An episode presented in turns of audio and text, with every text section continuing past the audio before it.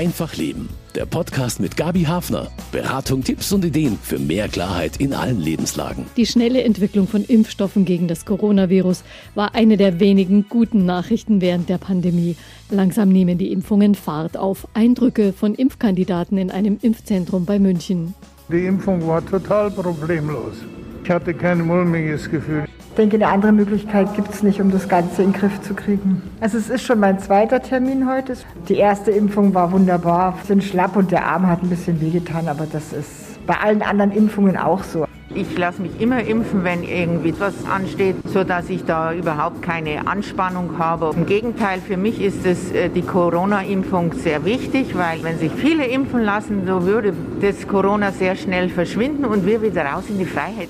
Es wird viel diskutiert. Sind manche Impfstoffe wirksamer als andere? Meldungen über Zwischenfälle nach der Impfung tauchen auf. Ein guter Zeitpunkt, um mit einem Experten nochmal zu klären, wie die unterschiedlichen Impfstoffe wirken, wie zuverlässig sie wirken und welche Nebenwirkungen möglich sein könnten. Ich bin Gabi Hafner und spreche mit dem Impfverantwortlichen einer großen Münchner Klinik. Schon seit letztem Dezember geht täglich der kostbare Impfstoff durch seine Hände. Dr. Steffen Ammann ist Pharmazeut und promoviert in Mikrobiologie und er ist in der München Klinik in Schwabing Chef der Krankenhausapotheke und verantwortlich für die Covid-Impfung im Klinikum. Hallo, Herr Dr. Ammann, schön, dass Sie jetzt auch für uns da sind und uns mit Informationen über die Covid-Impfung versorgen.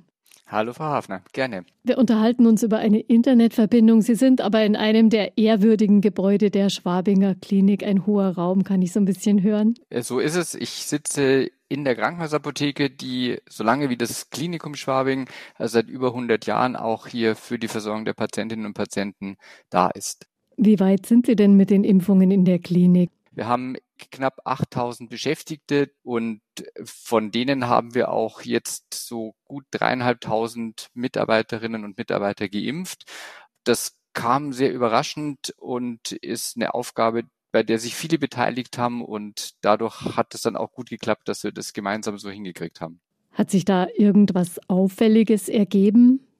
Die Impfungen selber sind unproblematisch verlaufen. Wir hatten zwei Fälle, wo es mal ein bisschen Blutdruckabfall gab, wo wir die Leute ein bisschen beobachtet haben, noch intensiver. Aber im Großen und Ganzen ist das alles sehr unkritisch verlaufen. Auch wenig überraschend, wenn man sich die Zahlen anschaut, dann ist auch als Akutreaktion nur mit sehr, sehr, sehr geringer Wahrscheinlichkeit ein Zwischenfall zu erwarten. Arbeitet es sich in der Klinik jetzt besser mit Impfung? Also formal von den Schutzmaßnahmen, die wir ergreifen, ist es unverändert. Wir wissen ja, dass wir trotz Impfung nicht vor Infektionen geschützt sind ähm, und deswegen weiterhin die gleichen Schutzmaßnahmen auch zum Schutz der Patientinnen und Patienten durchführen. Aber das Gefühl ist natürlich schon ein anderes. Man fühlt sich einfach sicherer in dem, was man tut. Haben Sie sich denn schnell mit dem neuen Impfstoff Comirnaty von BioNTech angefreundet? Der soll ja doch ziemlich empfindlich sein. Also das war ja eine absolut spannende Zeit, ähm, mitzubekommen, wie so ein neuer auch technologisch neuer Impfstoff entwickelt wird und dann eben auch auf den Markt kommt. Das war ja beim BioNTech-Impfstoff die besondere Herausforderung der Tiefkühllagerung und auch Tiefkühltransport ähm, und dann der entsprechenden weiteren Handhabung. Und ich habe immer allen Leuten gesagt, das ist ein rohes Ei und das muss man ganz, ganz vorsichtig behandeln. Das hat gut geklappt, dass wirklich ein Bewusstsein dafür entstanden ist, dass man mit diesem fragilen Arzneistoff auch wirklich ähm, sehr, sehr, sehr sorgsam umgeht. Und wir haben das auch so umgesetzt bei uns im Impfzelt, dass wir den Impfstoff fertig verdünnt aufgezogen haben für die Ärztinnen und Ärzte, die dann das Aufklärungsgespräch gemacht haben und die Impfung durchgeführt haben, so dass die damit weiter nicht mehr hantieren mussten und den auch direkt so verwenden konnten, wie sie ihn sozusagen aus unserer Aufbereitung bekommen haben. Ob jemand mit BioNTech, Moderna oder AstraZeneca geimpft wird, gibt es da einen Unterschied in der Verträglichkeit? Haben Sie was festgestellt? Leute, die wir im Impfzelt sehen, sehen wir ja nur relativ kurze Zeit nach der Impfung. Gibt es bisher praktisch keine Unterschiede und auch praktisch keine Vorfälle. Es kommen dann natürlich die Leute zur zweiten Impfung und da sind die Eindrücke sehr, sehr subjektiv. An der Stelle muss man vielleicht auch ein bisschen aufpassen, dass man so Einzelgeschichten nicht überbewertet. Die meisten vertragen es gut und das, was immer die gute Nachricht ist, nach einem, spätestens nach zwei Tagen war alles wieder wie weggeblasen und vorbei. Unterschiede gibt's aber zwischen den Impfstoffen in der Wirkweise. Da wird das Immunsystem ja auf zweierlei Art zur Gegenwehr angestachelt. Die einen wirken klassisch, die anderen nach einem ganz neuen Prinzip. Wo liegt der große Unterschied? Genau, die Wirkweise der Impfstoffe ist durchaus auch innovativ. Bei den mRNA-Impfstoffen ist es ja so, dass wir erstmalig direkt eine Art Bauplan in den Körper einbringen, der dann von den Zellen aufgenommen wird und die Zellen die Proteine präsentieren, an denen unser Immunsystem lernen kann, wie es gegen die Viren vorgeht. Und bei den Vektorimpfstoffen, wie ist es da? Was wir von den Vektorimpfstoffen kennen, also zum Beispiel von dem AstraZeneca-Impfstoff, dass wir im Prinzip auch einen Bauplan haben, aber einen Schritt früher, also die Matrix für den Bauplan. Das ist also keine RNA, keine Messenger-RNA, sondern die DNA, die dafür kodiert. Die wird auch wirklich in die Zelle aufgenommen und dort zu mRNA übersetzt und dann passiert im Prinzip der gleiche Schritt. Und das, was wir von, ich sage jetzt mal, klassischen Impfstoffen her kennen, ist, dass man Zellbestandteile der Viren oder von Krankheitserregern zur Impfung verwendet. Das ist sozusagen die klassische Methode, dass man direkt das Antigen dem Körper präsentiert das Stichwort Antigen, das führt eben auch schon ein bisschen zur Verwirrung, denn klassische Impfstoffe enthalten eben Antigene, die eine Impfreaktion auslösen. Die neuen enthalten diese mRNA-Baustoffe. Deswegen ist eine Frage, die immer wieder auftaucht in diesem Zusammenhang auch, ob diese Impfstoffe irgendeinen Einfluss auf die Gene, also auf das Erbgut ausüben können. Absolut. Die Frage ist nachvollziehbar und es ist auch wichtig, sie zu stellen und es ist gut, dass wir sie so beantworten können, dass mRNA, die in den Körper kommt, nicht in das Genom, in die Erbsubstanz des Menschen eingebaut werden kann. Ich habe vorher schon gesagt, wie empfindlich der Wirkstoff ist. Das liegt vor allem auch an der Empfindlichkeit der mRNA. Die ist wirklich auch relativ kurzlebig und auch von daher ist es sehr unwahrscheinlich, dass es da irgendwelche längeren Effekte gibt und die Wirkung der mRNA selbst ist auch sehr zeitlich begrenzt. So funktionieren also die verschiedenen Impfstoffe. Sie stellen dem Körper einen Bauplan letztlich bereit, mit dem er dann die Abwehr gegen das Virus herstellen kann. Das Entscheidende ist ja die Immunantwort des Körpers, dass die gegeben wird. Was muss dazu passieren? Wenn wir das mal von hinten aufrollen, von der Wirkung, die auf den Körper kommt, da ist es eigentlich egal, womit ich vorne impfe.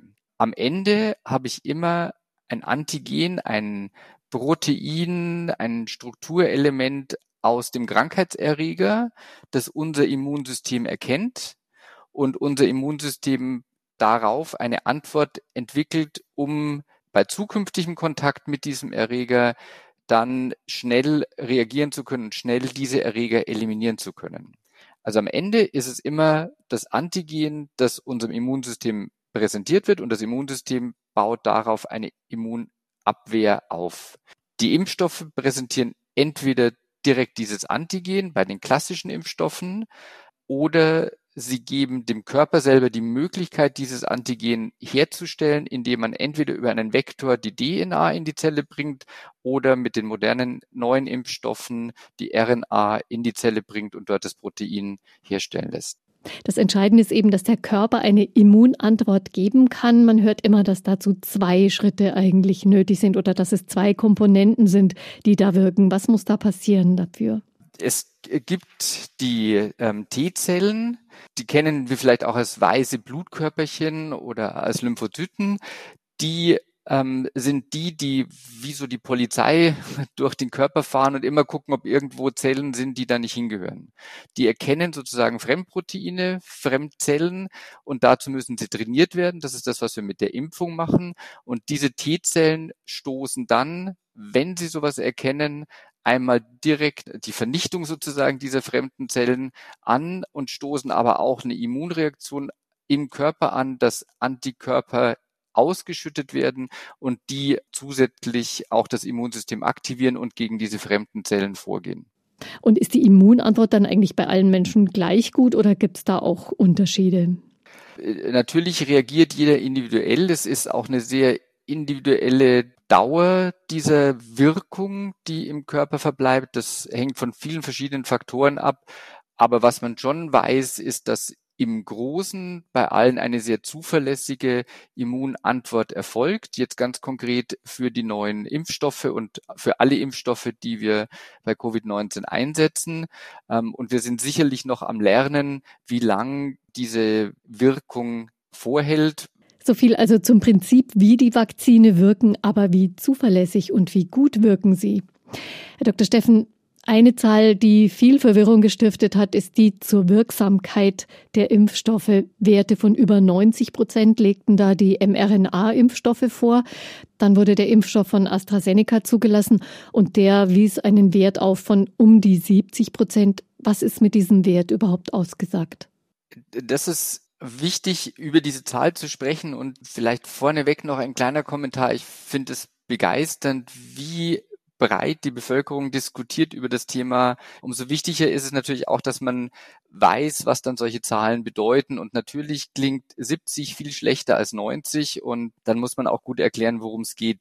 Vorneweg vielleicht nochmal, die Impfstoffe, egal ob AstraZeneca, ob Moderna, ob BioNTech, sind sehr effektiv in der Vermeidung von schweren Covid-Erkrankungen. Das haben sie alle sowohl in den Studien gezeigt, als auch jetzt in den ähm, Daten, die wir aus der breiten Impfung in der Bevölkerung und auch in anderen Ländern kennen. Die 70 Prozent resultieren aus der Fragestellung der Studie, wie viele trotz Impfung erkranken in der Placebo-Gruppe im Verhältnis zur Verum-Gruppe, also zu der Gruppe, die wirklich den Impfstoff bekommen hat. Wenn wir uns das mal so vorstellen, dass in der Placebo-Gruppe von 100 Probanden 20 erkranken. In der Gruppe, die den Impfstoff bekommen haben, von 100 ähm, Probanden sechs erkranken, dann sind das sechs im Verhältnis zu 20 und das entspricht etwa diesen 70 Prozent. Also so berechnet sich die Zahl, aber nochmal, das sind nur Infektionen, die man nachgewiesen hat. Das sind keine schweren Erkrankungen. In der Verhinderung der schweren Erkrankungen sind die Impfstoffe alle sehr hoch wirksam. Vielleicht mal zum Vergleich, wie hoch ist denn die Wirksamkeit einer Grippeimpfung? Das schwankt ja auch von Jahr zu Jahr. Genau, da jetzt wieder nach dem gleichen Schema ist die Impfwirkung etwa 60 Prozent, aber auch bei der Grippeimpfung wissen wir, dass durch die Impfung schwere Erkrankungen sehr nachhaltig vermieden werden. Und was bedeutet das für uns Impfkandidaten? Wenn ich mit AstraZeneca zum Beispiel geimpft werde, muss ich dann weiterhin vorsichtiger sein, als wenn ich eine Impfung mit dem BioNTech-Impfstoff bekommen hätte? Also erstmal kann man genauso sicher sein wie jemand, der mit BioNTech geimpft worden ist, dass man einen guten Schutz hat. Vorsichtig sollten wir alle weiterhin sein. Wir sollten alle weiterhin unsere AHA-Regeln einhalten, bis wirklich eine so große Herdenimmunität besteht, dass das Virus überhaupt gar keine Chance mehr hat, äh, sich zu verbreiten. Aber grundsätzlich sehe ich da keinen Unterschied für das Verhalten nach dem einen oder dem anderen Impfstoff. Trotzdem lehnen manche Menschen ja diesen Impfstoff von AstraZeneca ab, wenn sie im Impfzentrum bei der Anmeldung dann erfahren können, welchen Impfstoff sie bekommen. Ist das eine verständliche Reaktion? Im Einzelfall kann ich schon verstehen, dass Menschen, gerade wenn sie vielleicht auch nicht alle Informationen haben, ähm, an der Stelle äh, so eine Entscheidung treffen. Das hat auch jeder natürlich das Recht ähm, zu entscheiden, ob oder ob er nicht geimpft werden möchte, je nachdem, welche Situation sich ihm bietet. Äh, richtig verstehen im Sinne von für richtig halten kann ich es allerdings auf der anderen Seite auch wieder nicht. Äh, meine Erfahrung ist auch, dass wenn man die Fragen dieser Menschen ernst nimmt und sich mit ihnen wirklich unterhält, man da viele Missverständnisse auch aufklären kann und dann auch die entsprechenden Impfungen angenommen werden. Das war ja interessanterweise am Anfang auch, als Moderna kam so da haben auch die Leute gesagt, oh, ich will unbedingt Biontech haben. Also das ist ähm, vielleicht ein Stück weit auch das sich mit dem jetzt nächsten neuen Schritt auseinandersetzen. Ähm, und das, glaube ich, sollten wir tun. Und von daher finde ich es auch gut, dass wir heute dieses Gespräch führen können. Wer die Impfspritze schon bekommen hat, ist jedenfalls schon mal einen großen Schritt weiter, ist trotzdem noch Vorsicht angezeigt.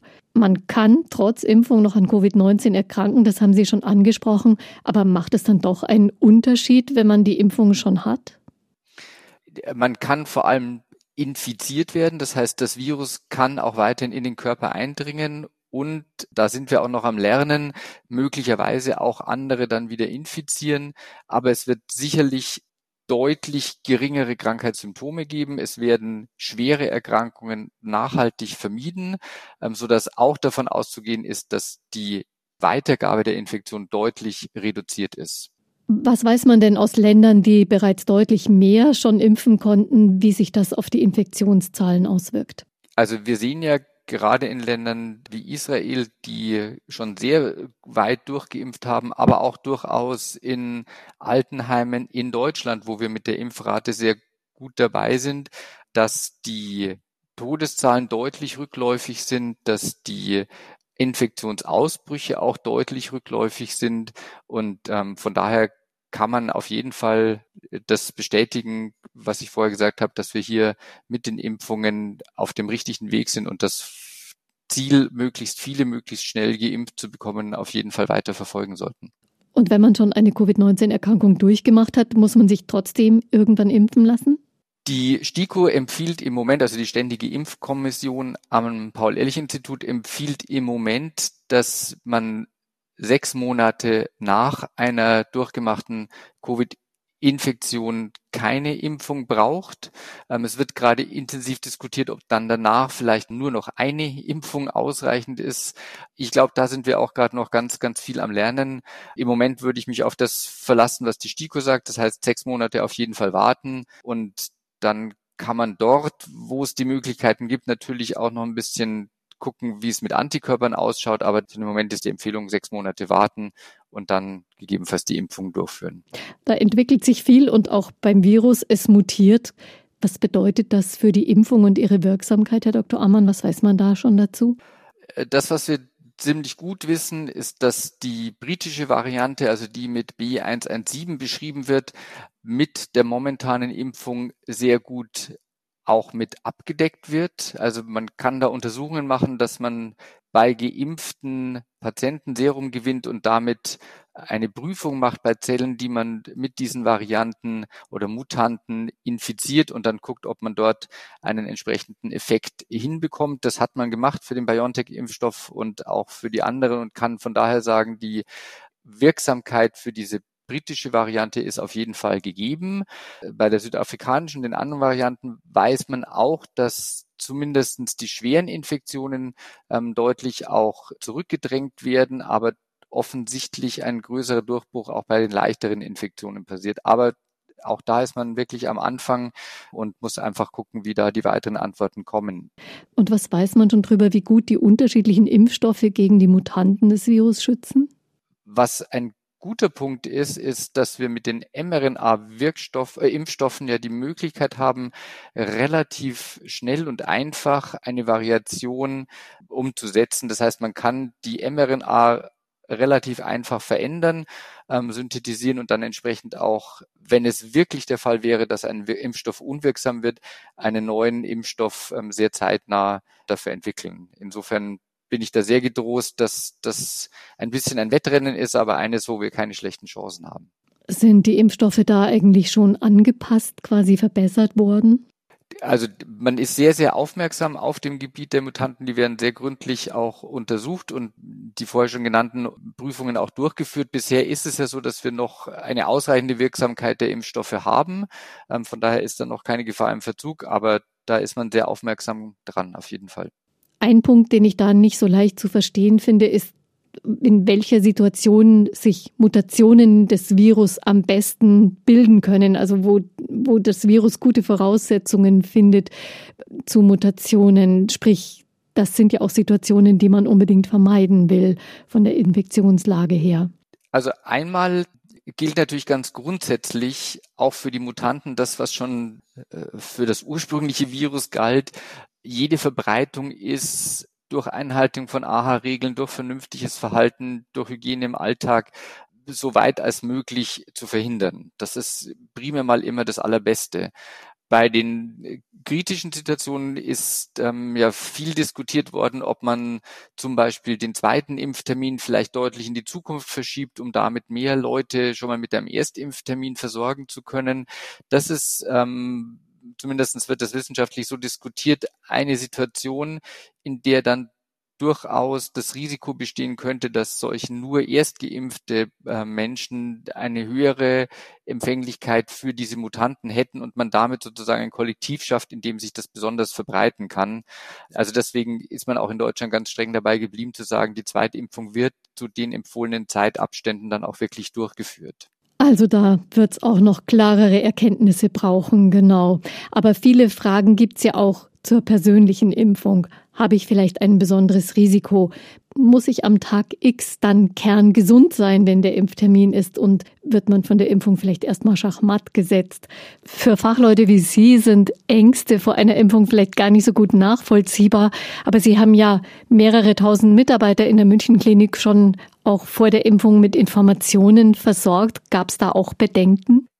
Ich kann sehr gut nachvollziehen, dass Menschen Fragen haben, dass Menschen Sorgen haben, dass Menschen auch nicht verstehen, was da vielleicht bei diesen neuen Dingen so passiert und bin sehr, sehr dankbar, wenn wir die Möglichkeit haben, mit den Leuten zu sprechen. Deswegen gibt es ja auch vor jeder Impfung ein sehr ausführliches Aufklärungsgespräch, bei dem auch nochmal alle Fragen gestellt werden können. Und ich kann auch allen, die Fragen haben, nur empfehlen, sich bei wirklich guten Quellen wie dem Paul-Ehrlich-Institut, beim RKI, zu erkundigen. Da sind ganz, ganz viele Fragen auf den Seiten auch schon beantwortet und da kann man gute Informationen bekommen. Und meine Erfahrung ist, dass wenn man mit Menschen spricht, sich viele Fragen beantworten lassen und sich damit dann auch Ängste wirklich bewältigen lassen. Man muss die Leute nicht überreden, sondern man muss sie aufklären und befähigen, dass sie wirklich diese Entscheidung gut und gerne treffen. Wissen wir denn alles Wichtige über die Impfstoffe und ihre Wirkung oder fehlen da noch Daten? Man weiß sehr viel über diese, also auch über die ganz neuen ähm, Impfstoffe. Man hat ja so das Gefühl, die gibt's jetzt irgendwie seit Ende Dezember. Das Thema mRNA-Forschung ist aber ja durchaus auch schon ein Thema, das länger beforscht wird. Die Studien laufen ja auch schon seit ähm, Frühsommer letzten Jahres. Insofern gibt es durchaus auch schon Menschen, die schon ähm, längere Zeit geimpft sind. Und natürlich wächst unser Wissen immer auch weiter mit der Zeit. Aber wir haben da auch schon wirklich sehr gute Erfahrungen. Das ist auch, denke ich, für Deutschland gut, dass wir die ordentlichen Zulassungen abgewartet haben und dann mit den finalen Daten auch wirklich erst in die ähm, Impfung gegangen sind. Und könnte jetzt noch irgendwas eintreten, entdeckt werden, das den ganzen Plan mit der Impfung gravierend durcheinander bringt, was man bisher nicht weiß? Davon würde ich jetzt nicht ausgehen. Grundsätzlich ist das Impfprinzip ja ein bekanntes und ich gehe nicht davon aus, dass es da jetzt schlagartige Veränderungen geben wird, die möglicherweise auch noch sagen, Gott, wieso habe ich jetzt mich so impfen lassen? Das, was schon sein kann, ist, dass wir lernen werden, dass der Impfschutz vielleicht irgendwann eine Auffrischung braucht, so wie wir bei der Grippeimpfung ja auch eine jährliche Impfung haben. Bei der Grippeimpfung richten wir uns auch jedes Jahr nach den neuen Mutationen. Wer weiß, was da bei Covid auf uns zukommt. Also es wird sicherlich da noch vieles an Neuigkeiten geben aber nichts, was irgendwie äh, uns völlig aus der Bahn wirft, das kann ich mir im Moment nicht vorstellen. Zwei Spritzen gegen Corona, die es braucht, damit die Impfung voll wirkt. In welchem Abstand die Zweitimpfung? Ab wann soll man sie geben? Bis wann? Also wir halten uns an die Empfehlungen, die die STIKO gibt. Das heißt beim BioNTech nach 21 Tagen, ähm, beim Moderna nach 28 Tagen und äh, bei dem AstraZeneca-Impfstoff jetzt nach zwölf Wochen. Das sind die Impfstoffe, die wir im Moment im Markt haben in Deutschland, die im Moment auch mit den zwei Dosen verimpft werden. Wir sehen ja den Johnson Johnson im Moment. Da wird mit einer Impfung dann auch ein ausreichender Impfschutz erfolgen können. Was ist da anders? Anders ist ähm, vor allem einfach die Studiendurchführung, die mit einer Impfung gemacht worden ist und für diese eine Impfung einen ausreichenden Schutz belegen kann. Muss man nach der ersten Impfung dann irgendwie noch vorsichtiger sein wegen der Ansteckung als nach der zweiten? Der volle Impfschutz und die Zahlen, die ja über die Wirkstärke der Impfungen sozusagen kommuniziert werden, sind die, die nach dem Abschluss der gesamten Impfung, also nach der initialen Impfung und nach der Boosterung, also Verstärkung, das sozusagen eine Erinnerung des Immunsystems danach erhoben werden. Also das, was wir an Wirkung kennen, ist das, was wir nach den zwei Impfschritten haben. Dazwischen gilt einfach, dass der Impfschutz noch nicht voll ausgeprägt ist. Das Verhalten ändert sich dadurch aber nicht grundsätzlich. Wir haben ja vorher schon davon gesprochen, dass auch nach der vollständigen Impfung wir weiterhin die AHA-Regeln, Hygiene im Alltag und so weiter einhalten.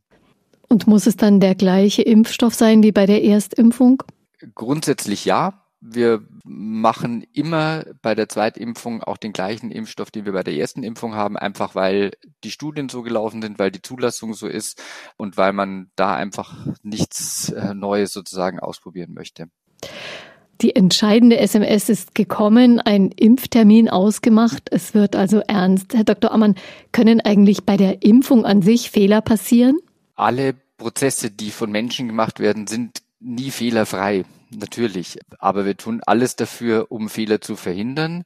Wichtig ist, dass eine Impfung ordnungsgemäß durchgeführt wird. Das heißt, wir haben ja hier Impfstoffe, die wir intramuskulär verabreichen. Das heißt, die werden tief in den Muskel am Oberarm gegeben. Hier kann man natürlich theoretisch auch daneben stechen sozusagen, aber das sind Dinge, die wirklich routiniert und geübt sind. Von daher ist da eine Fehlerwahrscheinlichkeit äußerst gering. Was Ansonsten denkbar wäre es, wenn in einem Impfzentrum mehrere Impfstoffe verwendet werden, dass es hier zu Verwechslungen kommt. Da haben wir aber auch mehrere Sicherheitsschritte eingebaut, dass wir hier sicherstellen, dass bei der Zweitimpfung auch wirklich der Impfstoff verimpft wird wie bei der Erstimpfung, wo auch noch denkbar ist, dass Fehler gemacht werden, ist bei der Aufbereitung des Impfstoffs. Da haben wir aber durch entsprechende Prozessfestlegungen sichergestellt und Vier-Augen-Prinzip, Kontrolle und so weiter, dass hier wirklich auch die ähm, Aufbereitung der Impfstoffe ordnungsgemäß und fehlerfrei erfolgt. Gibt es denn Gründe, seinen Impftermin vielleicht kurzfristig abzusagen? Bei anderen Impfungen heißt es ja immer, man soll keinen Infekt haben, zum Beispiel am Impftag. Genau, also man soll keinen schweren, ähm, fiebrigen Infekt vor allem haben, weil das natürlich das Immunsystem sozusagen beschäftigt und dann hat es nicht die volle Aufmerksamkeit für die Impfung. Das ist der Grund, warum man das als einen dann gegebenenfalls auch kurzfristigen Grund sehen müsste, um eine Impfung zu verschieben. Und das Zweite, und das kann man aber planen, ist, dass man mit einem Abstand von 14 Tagen auch keine anderen Impfungen davor oder danach ähm, einplanen sollte, um hier wirklich auch dem Immunsystem die Chance zu geben, sich wirklich mit der Impfung zu beschäftigen und nicht abgelenkt sozusagen zu sein. Welche Reaktionen auf die Impfung werden denn beobachtet? Auch was die Impfnebenwirkungen betrifft, ist die Reaktion der Menschen sehr, sehr unterschiedlich und sehr individuell. Ich kann auch da wieder nur empfehlen, von Zeit zu Zeit auf die Informationsangebote des Paul-Ehrlich-Instituts zu gucken, denn die machen alle 14 Tage einen Report über alle gemeldeten Nebenwirkungen. Und das ist ein voll transparentes Geschehen. Also man kann sich das wirklich alles anschauen. Ja, es gibt Nebenwirkungen von so gar keine bis zu lokalen Schmerzen oder Rötungen an der Einstiegsstelle, aber auch, dass man denkt, mein Gott, habe ich jetzt die letzten zwei Nächte durchgedrunken oder irgendwie sowas. Also wirklich Kopfschmerzen, Gliederschmerzen, ähm, sogar fiebrige Erscheinungen, auch Schüttelfrost. Interessanterweise bei allen Impfstoffen ungefähr gleich in der Gesamtsumme. Bei den mRNA-Impfstoffen sind die, die Nebenwirkungen eher im Zusammenhang mit der zweiten Impfdosis. Beim AstraZeneca ist es eher im Zusammenhang mit der Erstdosis, aber über alles gesehen sind die Nebenwirkungen ungefähr gleich. Es heißt ja immer, solche Impfreaktionen, die seien ein gutes Zeichen, weil sie bedeuten, dass das Immunsystem auch reagiert. Also ja, da muss man auch immer ein bisschen aufpassen. Das ist immer eine gute Erklärung zu sagen, das Immunsystem reagiert und daran sieht man das. Ähm, die Umkehrfrage wäre dann bei denen, bei denen nichts passiert, haben die keine Wirkung gehabt. Also das ist deswegen, ich würde es einfach als individuelle Nebenwirkungen beschreiben und äh, das dann auch so darstellen. Aber es häufen sich ja doch Meldungen darüber, dass manche Menschen nach der Impfung, zum Beispiel mit dem Vakzin von AstraZeneca, sich wirklich mies fühlen und zum Beispiel am Tag danach nicht arbeiten können. Wir müssen auch ein bisschen aufpassen, dass wir an der Stelle nicht das Gegenteil des Placebo-Effektes bekommen. Wir haben ja kennen alle Placebo-Effekt. Wir erwarten eine Wirkung eines Arzneimittels und dann wirkt es auch so. Bei dem Nocebo-Effekt ist es, wir erwarten eine Nebenwirkung, ein unerwünschtes Ereignis und dann passiert das auch so. Also man sollte auch einfach entspannt in diese Impfung reingehen und nicht sagen, oh Gott, oh Gott, ich kriege jetzt dann morgen alles Mögliche damit erhöhen wir sicherlich die Chance, dass wir es kriegen, entspannt reingehen und eher hoffen, dass es nicht passiert. Und wenn es einen trifft, dann ist die gute Nachricht, einmal kann man mit einem Paracetamol oder Ibuprofen das durchaus mildern. Und die andere gute Nachricht, nach einem Tag ist auch wirklich wieder alles vorbei. Wenn jemand jetzt bisher meist sehr heftig auf Impfungen reagiert hat oder wirklich hochallergisch, kann man da für besondere Vorsicht sorgen bei der Covid-Impfung? Also einmal sollte man, wenn man wirklich früher mal bei einer Impfung ähm, stark reagiert hat im Sinne von wirklich einem einer allergischen Reaktion, einem eines allergischen Schocks, das muss man unbedingt dem Impfarzt sagen, weil das ist ein Thema, das muss man dann individuell berücksichtigen, was man möglicherweise dann an zusätzlichen Vorsichtsmaßnahmen ergreift. Wenn es nur das ist, dass man auf die Grippeimpfung immer am nächsten Tag so einen Erkältungseffekt gibt, dann kann man sich überlegen, ob man auch prophylaktisch ähm, eines der vorher genannten Mittel vielleicht einnimmt oder ob man sich überlegt, dass man vielleicht am Tag danach nicht unbedingt gerade eine große Bergtour plant und sich da auch die entsprechende Zeit dafür nimmt, ähm, dann auch mit den ähm, Auswirkungen gut zurechtzukommen. Sind denn in den Vakzinen Stoffe enthalten, die unter Umständen Unverträglichkeiten auslösen könnten? Also einmal ist, und das ist vielleicht auch ein, ein Vorteil dieser neuen Impfstoffe und auch für den ähm, AstraZeneca-Impfstoff richtig, sind es Impfstoffe, in denen im Gegensatz zu Impfungen, die man sonst kennt, keine Verstärker drinnen sind oder andere Stoffe. Es ist wirklich nur das drinnen, was man braucht, um den Wirkstoff im Körper wirksam zu machen. Das sind bei den mRNA-Wirkstoffen, äh, Impfstoffen aber durchaus Substanzen, die diese Nanopartikel formen. Heißt Polyethylenglykol, also diese PEC-Verbindungen und die können durchaus so allergische Reaktionen auch machen. Es gibt ja gerade bei den mRNA-Impfstoffen einen, den sogenannten Covid-Arm, so wird der in den angelsächsischen Ländern bezeichnet, also so eine Impfreaktion, die so verzögert auftritt nach der ersten Impfung, so vier, fünf Tage nach der Impfung, so eine abgegrenzte allergische Reaktion an dem Impfarm. Das ist aber auch unkritisch und inzwischen weiß man auch, dass man deswegen trotzdem die zweite Impfung auf jeden Fall geben sollte. Gibt es denn Situationen, in denen eine Impfung nicht angeraten ist? Also gerade das Thema Schwangerschaft ist etwas, wo wir grundsätzlich nicht impfen. Es gab dazu keine Untersuchungen, auch wenn von der Wirkweise der Impfstoffe her nicht unbedingt was zu erwarten ist, ist man beim Thema Schwangerschaft einfach extrem vorsichtig. Und wenn das Kind auf der Welt ist und die Mutter sich dann schützen möchte gegen Corona, wie sieht es aus mit der Impfung während der Stillzeit? Also vielleicht nochmal einen Schritt zurück. Ähm, es gibt jetzt keine Empfehlung, dass man um die Impfung herum besondere Verhütungsmaßnahmen trifft oder ähm, etwas in die Richtung. Ganz im Gegenteil, es gab sehr viele auch in den Studien ähm, Schwangerschaften, die unkritisch verlaufen sind, so wie es auch bei Covid-Infektionen ja viele Schwangerschaften gab, die deswegen trotzdem völlig unkritisch verlaufen sind. Also von der Immunreaktion und Antwort ist jetzt nicht prima ein Schaden für das Kind ähm, zu erwarten. Auch für die Stillzeit gibt es keine Untersuchungen, die in den Studien gelaufen sind. Es ist aber da von der Überlegung, welche Menge, wir sprechen hier von 30 oder 100 Mikrogramm, also Tausendstel Gramm, die da gegeben werden, dass davon in der Muttermilch letztendlich nichts ankommen kann und deswegen auch keine Gefährdung des Säuglings ähm, erfolgt. Also bei der Stillzeit sind wir relativ entspannt, aber wie gesagt, Schwangerschaft würden wir grundsätzlich nicht impfen. Gibt es noch andere Situationen, die man vor der Impfung abklären sollte? Wo wir auch keine zweite Impfung durchführen würden, ist, wenn nach der ersten Impfung eine Covid-Erkrankung erfolgt ist, also wirklich eine Labor chemisch nachgewiesene, mit PCR bestätigte Covid-Infektion, auch dann würde man keine zweite Impfung durchführen. Es gibt eine Reihe von Erkrankungen, insbesondere also allgemeine Allergien, Heuschnupfen oder auch ähm, Pollenallergien, die kein Grund sind, dass man die Impfung nicht durchführt. Also positiv gesagt, ja, auch da kann man die Impfung durchführen.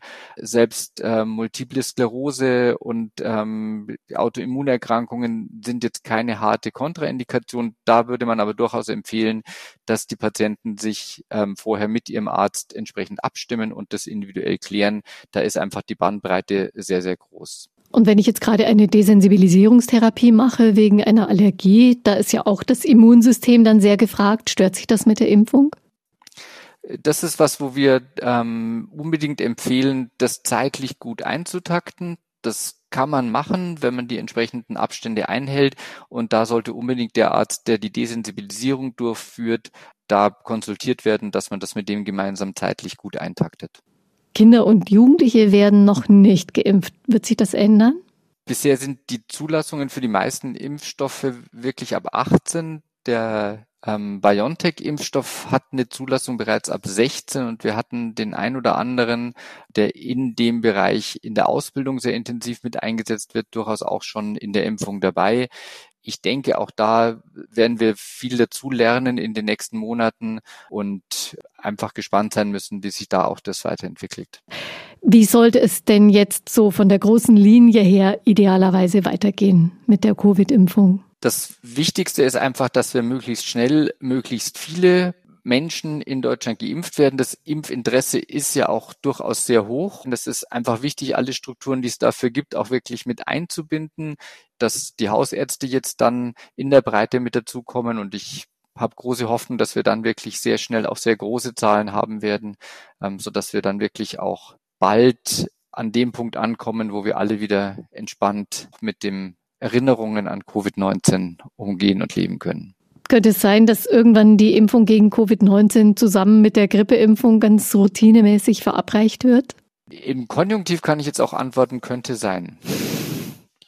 Also das sind sicherlich Entwicklungen, die wir einfach abwarten müssen. Ähm, ob das ein ständiges äh, Infektionsgeschehen bleibt, das vielleicht auch so pulsierend um die Welt läuft, oder ob das was ist, was ähm, wie Ebola sich irgendwohin zurückzieht und dann ein Reservoir bildet wo es dann ein sehr überschaubares Risiko bleibt.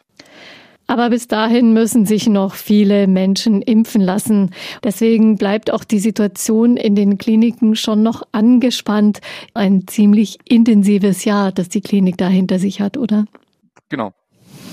Das kann man so sagen. Und wir haben ja, also gerade auch von der Apotheke da vieles mitbekommen, weil ein Thema, was für uns ein altes Thema ist, ist das Thema Lieferausfälle, dass Arzneimittel, die eigentlich gängig sind, nicht verfügbar sind. Und das wird immer dann besonders virulent, wenn aus welchen Gründen auch immer irgendeines besonders intensiv gebraucht wird. Und das war gerade zu Anfang von Covid die ganzen ähm, Betäubungsmittel für die Intensivstationen und da sind wir wirklich wieder etwas gesagt in die Küche gegangen haben selber auch Injektionslösungen hergestellt, Händedesinfektionsmittel hergestellt und ja, war ein spannendes Jahr und bleibt auch weiter spannend. Also ist ja noch lange nicht vorbei. Es wird ja jetzt oft, man hört ja jetzt öfter, na ja, die Kliniken sind ja jetzt entlastet, die hochaltrigen Menschen sind geimpft, die die Bewohner der Alten- und Pflegeheime.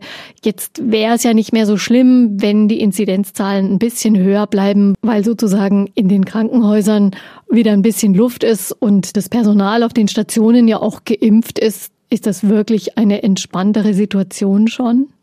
Ja, das ist ein durchaus gefährlicher Ansatz und ähm, das, was man auch nicht unterschätzen darf, natürlich ähm, sind die Krankenhauseinweisungen niedriger bei den jüngeren Gruppen, aber es gibt sie trotzdem. Und auch die Todesfälle gibt's da. Und für die Leute, die sie richtig im Blick haben in den Kliniken, ist es auch echt sehr anstrengend, also vor allem für die, die auf den Stationen unterwegs sind. Und was wir schon sehen, ist, dass die Zahlen, die in der Belegung runtergegangen sind, seit Ende Februar ziemlich stagnieren. Also es geht noch nicht wieder hoch, aber es geht auch nicht weiter runter und das ist gerade kein gutes Signal. Also von daher kann man Daumen drücken und hoffen, dass wir es irgendwie mit der Impfung überholen. Vielen Dank für Ihre Zeit und Ihr Wissen, Herr Dr. Ammann. Alles Gute für die weitere Arbeit. Dankeschön. Gerne. Danke Ihnen, Frau Hafner. Einfach Leben. Ein Podcast vom katholischen Medienhaus St. Michaelsbund, produziert vom Münchner Kirchenradio.